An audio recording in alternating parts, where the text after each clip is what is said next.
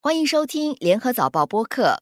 新加坡建国总理李光耀在一九七一年国庆群众大会用福建话说：“建国东南亚有差不多千七百万外族的好诶，只有新加坡有办法管理家庭的代志。及其他种族马来族、印度族，拢总是一视同仁。”李光耀当初为新加坡确立的愿景是建立一个唯才是用的多元种族社会，是个人人都能有一席之地，各个语言、文化、宗教公正平等的地方。小弟向大家做银行员，推广华语，也是要标准的华语，卖讲咱特别的新加坡的华语，咱的华语甲咱的英语要标准的。新加方便。一九七九年，李光耀发起了讲华语运动，鼓励新加坡华人多使用华文华语。双语政策是李光耀长久以来最关注的课题之一。对于新加坡所制定的语言政策，李光耀是否有任何遗憾？他的愿景实现了吗？联合早报播客系列还是硬道理吗？邀请嘉宾一起回顾建国总理李光耀的国庆群众大会演讲。这期的主持人是联合早报副总编辑王彼得。我们很高兴请到我的另一位前同事哦，来担任对谈嘉宾。他就是新加坡资深媒体人严孟达先生。简单介绍一下啊，孟达一九七七年加入《星洲日报》当记者。报馆合并后，他曾经是联合早报言论组主任，然后是副总编辑，现在是我们很重要的一位特约评论员。说到孟达，就必须特别提到他的专栏《漫步》，早年叫《星座漫步》，真的是很早年。因为我必须借这个机会跟孟达说，我在上世纪八十年代就买过他的一本书，应该是孟达的第一本书吧，叫做《鸟语画像》，里面就是《漫步》里面的作品。孟达刚才跟我讲说，他那本书他已经没有了，所以我打算等一下提高价钱卖回给他。所以孟达的专栏算是早报的一个很长寿的品牌，现在每个星期天大家都能够在早报的想法版里面读到。所以我们欢迎啊，孟达。谢谢你的介绍。孟达从事政治报道很多年，后来又做了很多年的时事评论，也见过李光耀很多次，包括和他吃午餐然后以及跟他一起出国访问。你可以说说对建国总理啊有些什么总的印象，或者是特别让你印象深刻的东西吗？李光耀呢，一向来给人家的形象就是属于不怒而威的，就是他有一种气势可以镇压住在场的每一个人的，所以有他在的时候，周围的人不管是部长啊、议员啊，还有我们这些跟随采访的记者，都会比较拘谨啊。那么有一次，我观察到一个有趣的现象，就是我们去以色列访问的时候，有一天以色列政府是安排李光耀去参观在沙漠中里面的一个古城，我忘了古城叫什么名字，啊，骑骆驼进去了，不过他们安排了一辆那个 jeep 啊，把李光耀载进去里面了。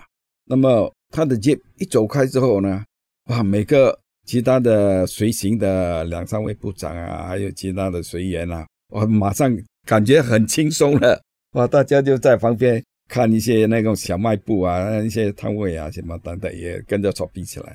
后来当然也有安排骑骆驼进去了，因为李光耀年纪比较大，可能不敢安排那骑骆驼。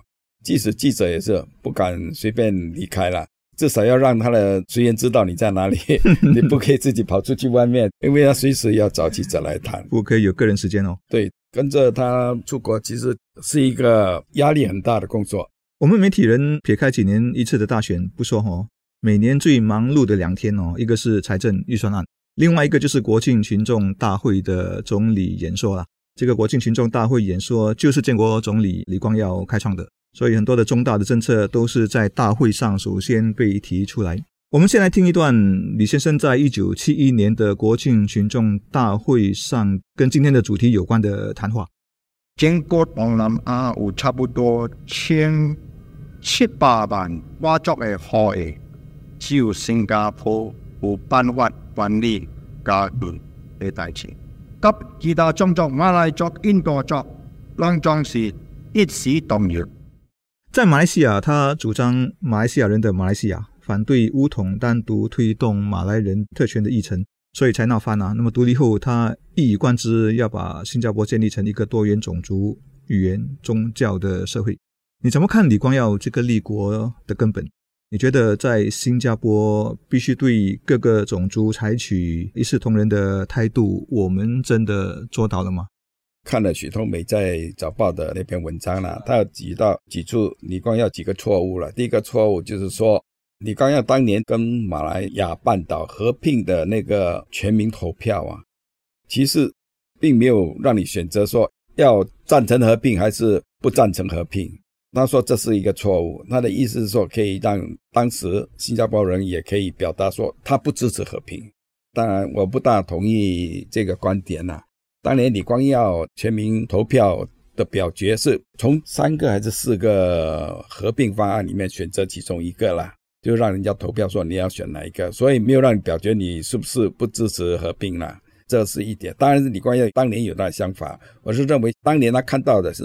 新加坡唯一的出路就是跟马来半岛合并，没有另外一条出路了。那么如何合并？合并方案是什么？这是重点。那么当然，在两年多在马来西亚的那段期间，他没有办法实现他的那个比较宏伟远大的理想，就是建立一个马来西亚人的马来西亚，一个多元种族、多元文化、多元宗教的国家。所以他感到他自己的宏愿呢破灭了。所以他在新加坡宣布独立的那个早上啊，他禁不住他的眼泪一直流下来了。这个是历史性的一刻，所以他本身呢对这个和平还是非常坚定的。很多年以后呢，不是还有记者在问嘛，新马以后还有没有什么和平的可能呢？他并没有否定啊，不过他提出的还是说。除非马来西亚改变了它的政治制度啦，那些等等哈，能够拥抱一个多元种族社会的，才有可能合并了。所以看看今天的新加坡，就是说，无论是政治上、经济上、社会上，都是在建立一个多元种族、多元文化的社会为一个最终的目的。我们可以说是已经做到了，到今天为止，应该是已经做到了这多元，而且。在教育政策的改变之后呢，英文基本上就是各个种族的沟通语言了，所以沟通方面是没有问题了。最近几年还是有人经常在提说这个华人特权的概念，当然啊，潜台词就是说我们还没有达到那个境界了。你怎么看呢？我相信所谓的华人特权那个争论，很多人不知其然呐。不知道为什么有这个争论呢？事实上是二零二一年那时候有一批学者，其中当然也包括一些经常批评政府、批评体制的一些学者啊、有识之士，他们正在讨论的一个课题，就是美国存在一种结构性的种族主义。那么在这个结构性的种族主义底下，白人有他们的白人特权。那么他们就把这个观念呢移植过来新加坡讨论，放在新加坡的语境里面说，新加坡社会也有华人特权。那么其实他们的潜台词主要还是指说，新加坡也是存在这个结构性的种族主义啦。那么我记得二零二一年初啊，早报也写过一篇评论，就是批评这样的一个言论呢，因为觉得很荒谬了。你把美国人正在讨论的观念啊，东施效颦用在新加坡，变成是一种谬论了。那么早报也曾经批评了，可是这篇社论出来之后呢，这批学者就恼羞成怒了，他们在这个网上也针对这篇社论发动了一个联署行动，也发表了一个公开的声明，声讨联合早报这篇社论呐。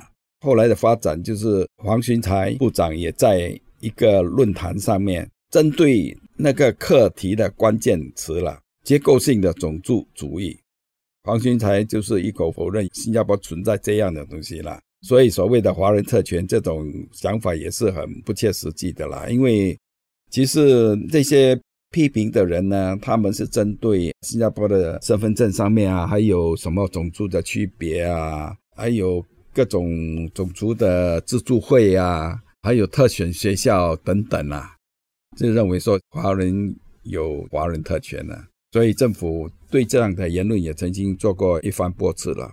那么早报当然也曾经针对这些讨论发表过我们的立场。是，我觉得这种讨论也无可厚非。如果能够积极的、客观的去谈，我觉得是有好处的。但是就是不要借题发挥，因为有些翻译的问题啊，就华人当成 Chinese 哦，当成这个人种哦。我们是大多数啊。那么，如果我们这里说探讨够不够包容，对其他有族有没有一视同仁的看法，还是说我们整天照顾自己人，在征聘啊，在房地产招租的时候哈，有一些大小眼啊，我们自己去思考，如果有的话，那当然是要改进。我发现，在谈论的过程中，也有一种误解，就是说啊，把这个 Chinese 就有些人直接当成是华文跟华语。所以就有一些，特别是老一辈，觉得说，诶，我有什么特权呢？我现在的华文华语水平都没有以前的水平了。那么说英语英文的人可能还高人一等，说华语还不一定那么通畅无阻嘛。所以他们就觉得很委屈，也就使到整个讨论有时候变得没有交集，变成有点像鸡同鸭讲这样，就有点可惜。要想这个字，两个发音，也到了负担较大了，也。出重量受限制，所以希望越来越高的人那个法律，这个是对咱有利，对咱的社会有利。李光在他的这个引导礼书中说，他一生共学了六种语文。我粗略的去算过，英语、马语、华语，当然你包括呃福建话。日语，最后一个可能是客家语，我不太清楚。总之，他是一个相当有语文天分啊，当然用功也不在话下了。这个福建话，我觉得真的很不容易，因为我们知道他小时候可能跟长辈学了一些客家话，但是客家话跟福建话是天差地别的。好像我是福建人，我就一句客家话都听不懂，但是他成年之后，为了接近群众，还能够把福建话学得那么溜啊，很到地。我估计早年他的华语都没有他的福建话那么好。你应该听过他的录音，或者出席过他的一些大选的群众大会讲福建话的场合，你觉得怎么样？大选的群众大会那时候我还是小孩子，是没有机会出席过，只是说在进了报馆之后听他的国庆群众大会的演说了。后来呢，早期的福建话的演讲还是我们在重温历史的时候听到的，就是电视台有时候偶尔的片段了呢。那么刚才我们听到福建话的演讲片段，其实非常珍贵的，因为它非常真实的反映出当年你光耀学习福建话的那种决心啊，还有学习华语的决心是多么坚定，而且下了很大的苦功。那么为什么他会有这样大的决心呢？他在自己的回忆录里面有提到说，一九五五年呢，他参加刚刚成立的人民行动党啊。那么参加那个市议会选举，有另外一个政党的对手叫做蓝天呐，是一个生意人，他也是中华总商会的董事等等，挑战李光耀用华语跟方言跟他辩论。那么李光耀当时这些都是零啊，他当然不敢接受他的挑战了。那么他一直也觉得很郁闷呐，感觉自己受到侮辱。可是这个事件呢，也因为这样激发他努力去学福建话。学华语，而在行动党的第一批高干里面啊，领导层里面也有很多能够讲华语的、讲福建话的。那么讲华语的老师，易润堂啊、王邦文这些都可以帮忙他，而且很多华文稿也是他们在拟的。那么福建话呢，就是经过安排了，从这个电台的福建话新闻播报员那里学来的，就有一个特别当他的福建话老师。从那个录音里面可以听得到，说他的那个福建话是非常字正腔圆呐，那个腔调真的是我们现在所说的老福建啊、老福建啊，就是那种口音的。现在的人即使讲福建话，也没有那种口音啊。所以他当年学的是非常正宗的福建话，后来的人学的福建话都是巴萨福建话，都是其他所有的方言掺在一起，所以他当年学的是非常纯正的。后来呢，群众大会呀。竞选群众大会，还有国庆群众大会的演说，他都会尽量讲一些福建话。为什么呢？因为那时候新加坡的社会基本上草根呢都是讲福建话了。你在竞选群众大会讲英语，你英语讲的多么好听，都是对牛弹琴。他发觉到下面的群众没有反应。如果你一讲福建话呢，马上精神起来了，他知道你在讲什么。所以他是说这个能够引起共鸣，这有点像后来刘成强出来竞选后港区讲潮州话一样啦，几句潮州话就打了他在后港的天下。刚才听了那一段，想说单单那个词语言哦。我自己的福建话我都念不准啊。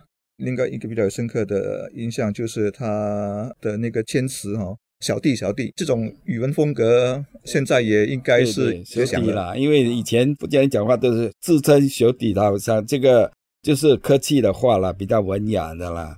那么他也会用一些成语呀，福建话成语，比如说未雨绸缪啊。现在一些福建人都未必会用这些成语了。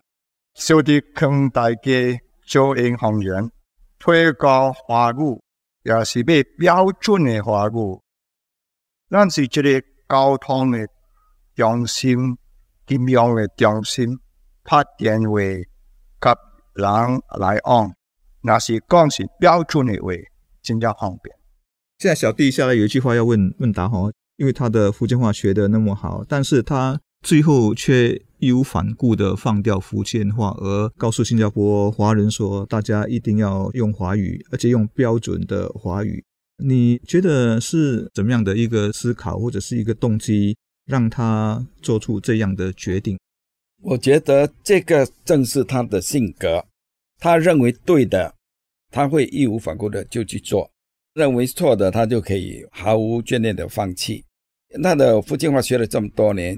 后来他去台湾访问的时候，跟蒋经国在一起，有时候在乡下，他用福建话跟乡下农民讲话。那时候他的福建话真的很好，把蒋经国吓了一跳。是的，是的。哎，蒋经国在台湾这么多年，他都不会说啊，他就觉得有点不好意思了。那么这个事件呢，也一直在台湾的人里面老一代的都相当熟悉了。后来我去台湾访问啊，他们都会提起这件事情。所以他的福建话能够一夜之间放弃，这是一种勇气，一种大智慧。他看到远的地方，啊，福建话讲得再好，新的时代里面没有用了，所以他毅然放弃，继续把所有的精力呢放在学习华语上面。他的确是挺有远见的，因为就算是在推华语，他不只是说要讲标准的华语，其实他在更早年就已经决定说，我们应该从繁体转化成简体。甚至放掉那个波波莫佛，采用整个汉语拼音的系统。可能孟达可以说说，当年有没有遭遇到一些反对，或者是说为什么要这样子做？李光耀一早就看到说，学华语的一些障碍就是书写很困难。在六十年代，正是我读中学的年代，那时候我记得在高中以前，我们都不准用简体字的，因为那时候简体字很不规范的。都是民间自创的简体字，从中国学来的，甚至新加坡人自己自创的简体字也用上。所以当年的黄老师是没有错的，你应该用繁体字，因为简体字没有规范。到高中之后了，就发现到已经慢慢放松了，因为那时候新加坡也开始引入一些中国大陆的繁体字字表。不过那时候应该是中国正在开始文化大革命的时候。从繁到简也是文化大革命的重头戏啊！可是他们那时候的简体字有时候简得太过离谱了。我记得新加坡也没有完全采用了，所以这个从繁到简是一个过程的，不是一夜之间的。因为即使在中国，他们也是有几个阶段的不同的简体字字表，那么新加坡都会采用。李光耀的一个想法就是说，不管语言或文字，新加坡都必须跟着人口最多的大陆。也不能够去跟台湾了，哎，台湾、香港一直都保留繁体字了。对，不只是书写，我们大家提到这一点，就是说他也很重视新加坡人词汇的采用，说一定要跟着十多亿的人，而不要只是满足于我们自己听得爽，但是别人不明白我们的意思。他的这个坚持的确是一个挺重大的遗产啊，一个 legacy 啊。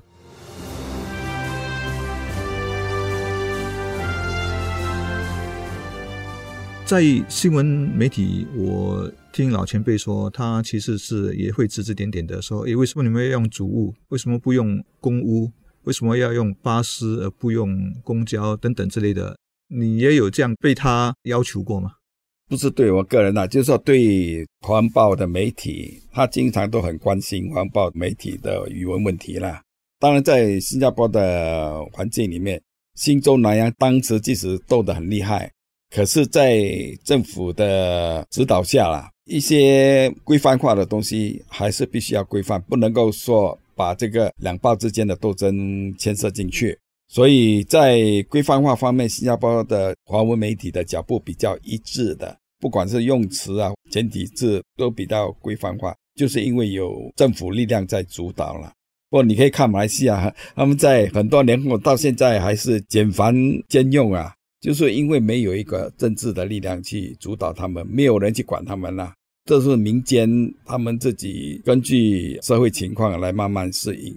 新加坡是媒体做主导，一些用词什么，很多时候我们是口头的用词。跟大陆的用语，即使是台湾，也是相差很远。比如说百分比，我那天在看那个旧的录影，以前他们用八仙呐，现在我们在听到八仙，我们觉得很别扭、很落伍。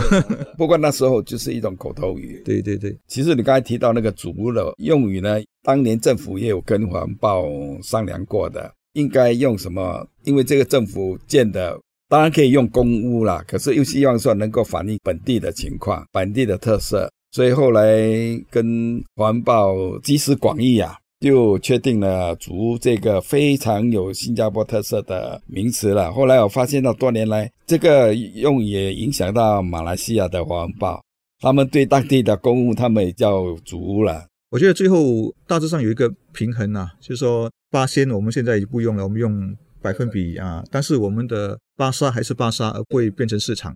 有一些地方特色的词汇哈，李光耀都认为我们应该改。那时候他有抛出这样的一个问题，就是说你要让中国人也知道你的华文词汇是一看就懂嘛。巴沙是不是也跟着中国讲说是菜市场？巴士也可以叫公车啊，德士也就叫出租车嘛。德式呢，当然是从英文译音过来了。可是我们的用字就，我还是觉得很奇怪，为什么要用道德的德了？因为香港是用的士啊，是啊，啊，没有，你用道德的德，人家会联想，诶，这个词好像有点是指什么？你用一个你一看就知道是译音的字就比较好了。不过这个应该是用惯了，用开了，一直都没有改。其实我倒是觉得德式这个字眼应该改了。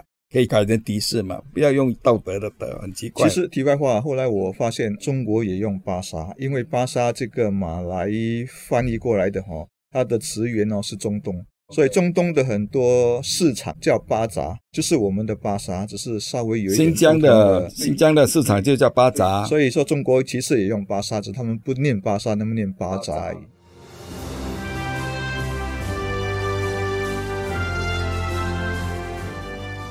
推广双语是李光耀先生的一个大政方针哦。那么早报还为他出了一本书，书名就说啊，这个双语之路是他一生的挑战。那么孟达也和几位同事参与的采访和撰稿的工作，跟我们分享一下这本书的来龙去脉。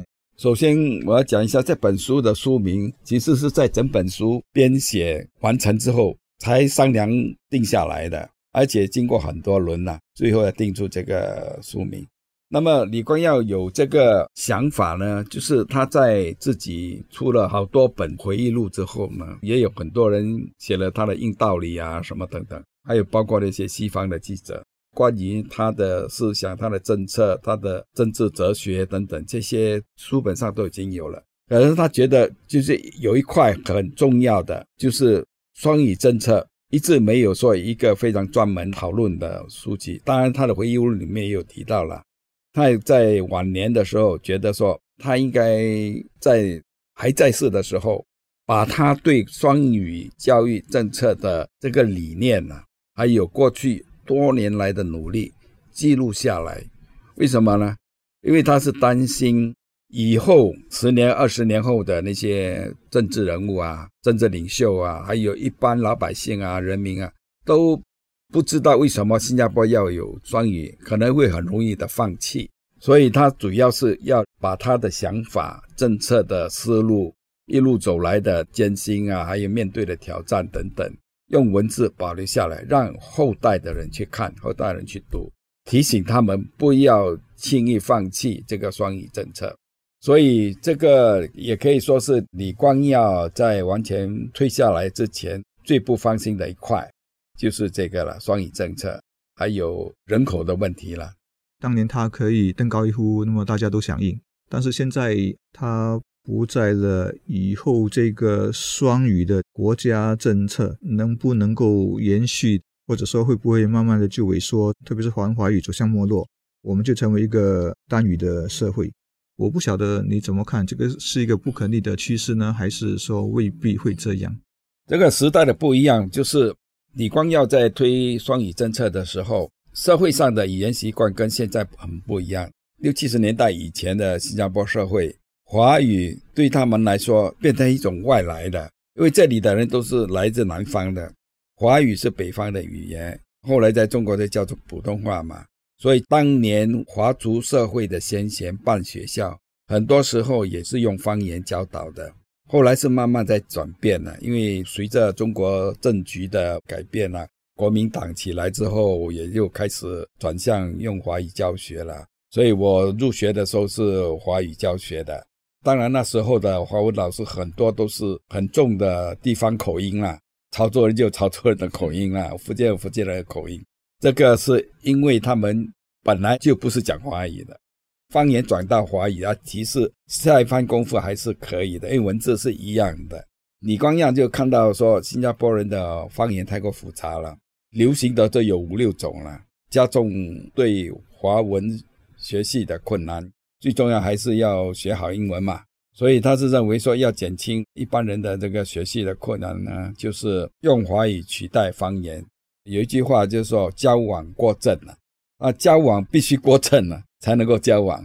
所以当初开始的这个华语运动呢，对方言的确是非常不留情了，就是一夜之间让方言从公共的视野、公共的声音里面消失，突然间没有了，一夜之间没有了。这个当然也碰到很多问题了。政府之内也有很多不赞成的声音了。李光耀他能够用一种强势、高压的手段来推行这个华文华语，他不惜一切了，就是说牺牲以前方言社会值得珍惜的一些地方了。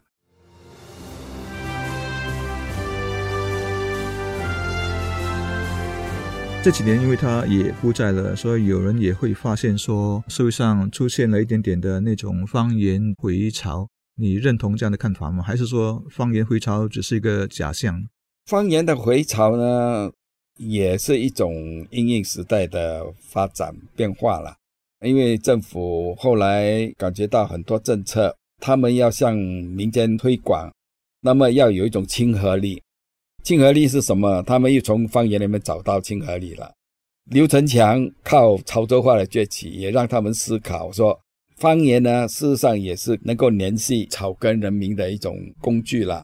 不过，经过这么多年跟方言的疏远呐，没有方言的节目吗？电视、电台都没有吗？一代人的方言能力，事实上已经是很弱了。现在方言的限制放的比较松。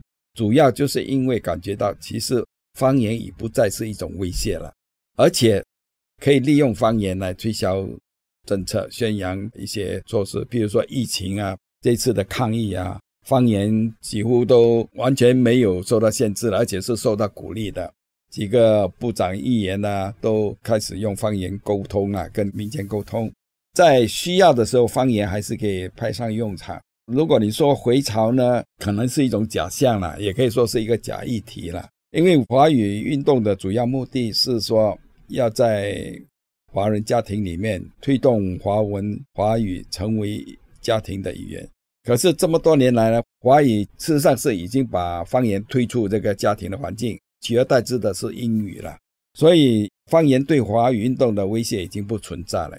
那么。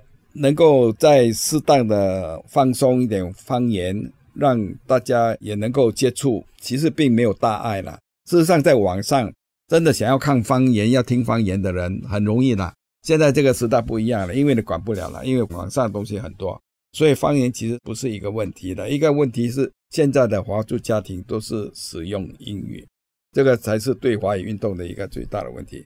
其实这个也是李光耀所不愿意看到的，因为他的理想是华族家庭孩子从小都是在家里讲华语的。那么中学以后呢？因为你一进了学校，讲英语的机会很多嘛，而且越来越多，讲华语的机会越来越少。可是你如果连这一点都放弃的话，对双语政策、双语教育是一个负面的影响。允许我做一个小总结了，就是李光耀晚年，他一定是我觉得很急切的想把他的一些治国理念。他认为对新加坡生存有帮助的那些很重要的想法，要告诉后代的人呐，所以才有这本《硬道理》的著作了啊，这是人之常情。毕竟啊，你留下的那些物质的成就是有时效的，但是那种经验、教诲还有那核心的精神的东西哦，才是弥足珍贵的遗产啊。不过也必须说，全盘照书、奉为祖训啊，金科玉律哦，不懂得因时制宜或者变通啊，也是错的。啊，我最近读到的一些领袖的说法，包括副总理黄训才，他也这么认为。大意然后说，一方面我们要肯定李先生的价值，但也要审视不同的客观条件啊，要在必要时敢于改变政策啊。我想这点认知很重要，因为在很多地方，比如一个伟人，他为他的国家民族做了很多的事情，好的事情，然后有很多丰功的伟业，那么就会有所谓的。某某某主义、某某某思想的总结，甚至在他在世之前呢，就会大肆的宣扬，甚至被捧上天呢。但我发现，在新加坡这些年，其实我们从来不提李光耀主义或者李光耀思想啊，更没有人说下令大家一定要必须学习。我想这点很可贵，说明我们都很清醒、很务实了。其实这才是李光耀头脑里面的真髓啊。就是说，在他的所思所想里，哈，没有教条，没有框框啊，他没有所谓的主义，只要能帮助我们，可以帮助我们生存，能取得成功的，才是硬道理啦。后代如果嗯能够理解、保存、继续践行这样的所谓没有主义的主义哈，我想才是他最乐见的啦。他不相信有来世、有天堂啊，所以不相信有某种存在，所以他应该也是不在的啦。感谢孟达来上我们的节目，做了那么多有趣有见地的分享。谢谢，谢谢给我这个机会表达一点意见。嗯，谢谢孟达。还是硬道理吗？由联合早报音频组制作。这一期的旁述：陈素君，录音：蔡佩杰，播客编导：王文义、李怡倩、吴婉君，监制：何希威、黄子琛。还是硬道理吗？播客系列可以在联合早报以及各大播客平台收听，欢迎你点赞分享。